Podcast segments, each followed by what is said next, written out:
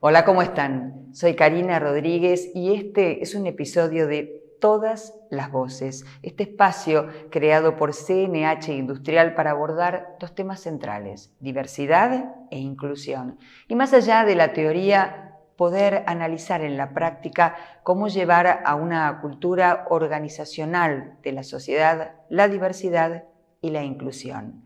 Pero es tiempo ahora de que hablen quienes son los verdaderos protagonistas de este episodio. Se trata de Fernanda Bardón, ella es gerente de territorio de Case IH. Y por otro lado, Gabriel Tronchoni, que es gerente de marketing de New Holland Agriculture. Y comenzamos con la primera de las preguntas, y es, Fernanda, vos eh, te desarrollás en un mundo de fierros. Y por otra parte, sos gerente de territorio, un espacio habitualmente ocupado por hombres. Y la pregunta es, ¿cómo comenzaste vos? ¿Cómo fueron tus inicios en la empresa? Y además, ¿cómo ves hoy la situación, la inclusión de la mujer en la agricultura? Y, bueno, si bien al principio trabajar con, en, un puesto que eran todos hombres, eran todos gerentes de territorio varones y encima de larga data, o sea, mm, tenía compañeros que llevaban 10 años en esa misma función. Em, fue, difícil para mí. Eh, ellos manejaban un lenguaje muy, muy de ellos, muy bien. Y bueno, hubo que, tuvo que, adaptarse y, bueno, la realidad es que la empresa te permite, la empresa se fue adaptando, lo que, lo que el negocio en la Argentina antes era impensable, hoy en día cada vez son más las mujeres que estamos ocupando puestos en, roles gerenciales, la empresa te da el lugar y el agro argentino cada vez hay más mujeres también con roles gerenciales. Entonces es como que se va acompañando.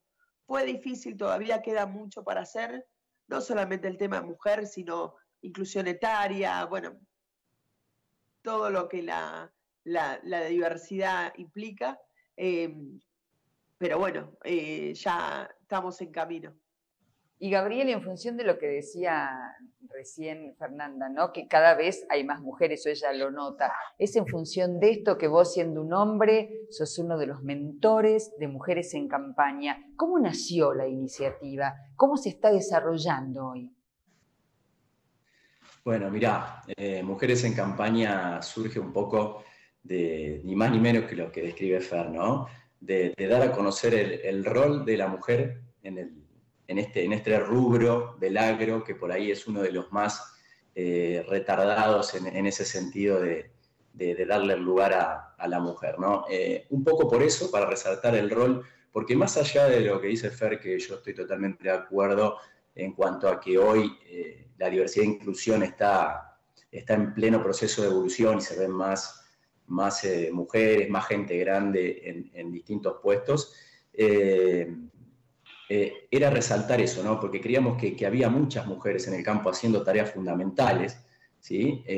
a la par de los hombres o a veces más, porque por ahí lo que, la, mujer tiene también como, como tarea muchas veces es, ser madre, ¿no? con todo lo que eso implica, y, era resaltar ese rol de, de la mujer, contar un poquito, dar a conocer que, en el rubro nuestro también hay muchísimas mujeres trabajando a la par o más que, muchos hombres. Y de ahí nace el programa, ¿no? Después se siguió evolucionando, pero nació un piloto hace dos años ya y la verdad que tuvimos eh, resultados increíbles eh, y, por eso nace un poco el, programa.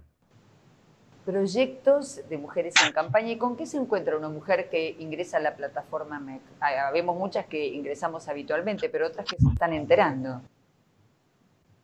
Sí, bueno, ahí este año lanzamos ese, ese portal, ¿no? esa, esa plataforma de mujeres en campaña que, que no solamente eh, eh, es eso que te decía de resaltar el rol, sino que también eh, los que entran ahí pueden encontrar capacitaciones, pueden encontrar foros, pueden encontrarse con otras mujeres que comparten la, la, misma pasión, porque hay mucho de eso también, mucho de, de pasión. Entonces hay varios, hay varios lugares como para compartir y, dar a conocer eso, ¿no? De eso se trata la, la plataforma. Gabriel, vos mencionabas en el principio de la entrevista que llega una mujer, que a veces es mamá. Es el caso de Fernanda, que además de ser gerente de territorio, es mamá de dos nenas hermosas. Y más allá de la pregunta obligada de cómo compatibilizás los tiempos, ¿por qué no se lo puedo preguntar a Gabriel cómo compatibiliza los tiempos? Le pregunto cómo haces para ejercer con eficiencia tu tarea de una gerencia laboral, pero además ese rol irreemplazable que es el ser mamá. Mm, así es, y acabo de ser mamá hace un mes, así que mi bebé hoy cumple un mes, mi segunda hija. Em, bueno, yo creo que todo esto de la diversidad hace que hoy también eh, la mujer, en mi caso, eh, pueda darse eh, atribuciones que antes no podía. Antes el rol de, era maternar, no existía la palabra paternar. Entonces hoy compartimos mucho la maternidad, la paternidad, o sea, es un equipo. Y nuestros jefes también lo ven eso. Entonces, en el momento de que yo tenga que, no sé, desde llevar a mi nena al jardín, a las terapias, porque encima yo tengo dos nenas, mi primera hija tiene síndrome de Down, em, tuvo una cardiopatía congénita, o sea, fueron unos años con muchas cuestiones de, salud, de, de terapia. Mi nena hace fonoaudiología, kinesiología, psicopedagogía, equitación, música, o sea, hace un montón de terapias y para eso sería imposible si lo tuviese que hacer yo. Sería imposible incluso como mujer que no trabaja. Pero acá hay un equipo, en casa hay un equipo. Y gracias a que todo está avanzando y que la diversidad se está entendiendo como diversidad, también los jefes en las empresas, mi marido también trabaja en una multinacional y su jefe sabe que él es padre. Entonces, él también puede hoy decir, tengo que hacer tal cosa, que antes no le daban ese lugar al hombre. Entonces, cuando hablamos de inclusión, hablamos de también entender que el padre paterna, que la maternidad se comparte, o sea, y todo esto ha dado pie que hoy yo como gerente de territorio pueda cumplir mis funciones, no pedir tiempos adicionales, porque los comparto con mi marido, somos los dos los que pedimos. Entonces, es como que pido lo que pediría cualquier persona. ¿Se entiende? Gabriel? Perdón, Fernanda, digo, Gabriel, vos con un puesto gerencial, seguramente también hay un equipo femenino que trabaja con vos. ¿Te pasa esto? ¿Cambió a título personal en primera persona tu visión respecto de este tema? Sí, tengo, tengo en el equipo mujeres, eh, justamente también fue, fue madre durante la, pandemia, eh, y la verdad que es lo que dice un poco Fer, ¿no? Eh, dentro de la compañía también, dentro de CNH se ha trabajado mucho en este sentido, dan un espacio, dan una, flexibilidad importante a, que nosotros como líderes también podamos, podamos dar ese espacio, ¿no?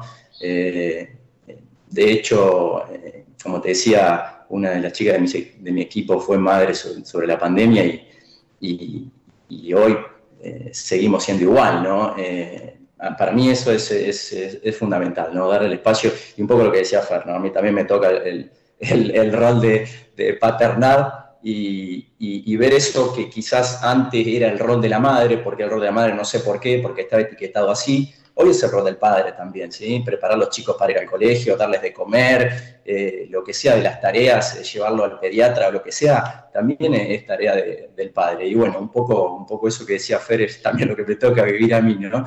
Y, uno se da cuenta que, con esas cosas también se da cuenta de, las tareas que hace una madre, ¿no? De lo, de lo, que, de lo que realmente... Eh, de, la fuerza que tiene una madre para hacer todas esas tareas. Y hoy por hoy creo que eso también está mucho más eh, como normalizado que, el padre tenga que paternar, como dice, como dice Y además, gerenciar un espacio, en el, caso de cada uno de ustedes, hacia adentro de una empresa con las características de las empresas en las que ustedes se desempeñan. Ahora les quiero hacer una pregunta común, y es, ¿qué significa para cada uno de ustedes Empowered by Difference? ¿Qué, ¿Qué significa para cada uno de ustedes desde el punto de vista personal, desde el punto de vista laboral dentro de la empresa, porque también es muy importante para compartirlo. Es muy bueno ponerse en el lugar del otro cuando uno cuenta lo que le pasa, ¿no? ¿Les pasa a ustedes?